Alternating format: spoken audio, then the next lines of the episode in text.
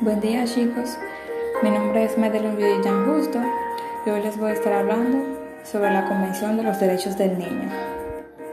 Según el portal UNICEF, a lo largo de los últimos 30 años, desde que la Convención sobre los Derechos del Niño fue aprobada en 1989, la República Dominicana ha desarrollado importantes esfuerzos para hacer valer cada uno de esos derechos, para que así los niños puedan ejercer plenamente los mismos.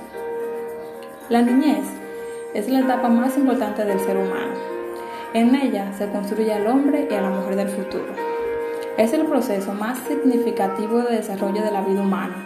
Por lo tanto, los niños, niñas y adolescentes tienen derecho a la vida. A lo cual hoy puedo decir que cada niño debe tener un hogar digno, familiares adecuados, para poder tener una vida sana y un desarrollo feliz.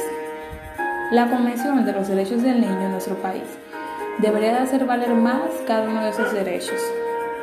A continuación voy a mencionar algunos de los derechos del niño que yo considero que no pueden faltar y que son sumamente importantes para el desarrollo y el buen cuidado del niño. El primero de estos es que los niños, niños y adolescentes tienen derecho a ser inscritos en el registro civil. El segundo de ellos es que los niños, niños y adolescentes tienen derecho a la cultura, deporte, tiempo libre y recreación.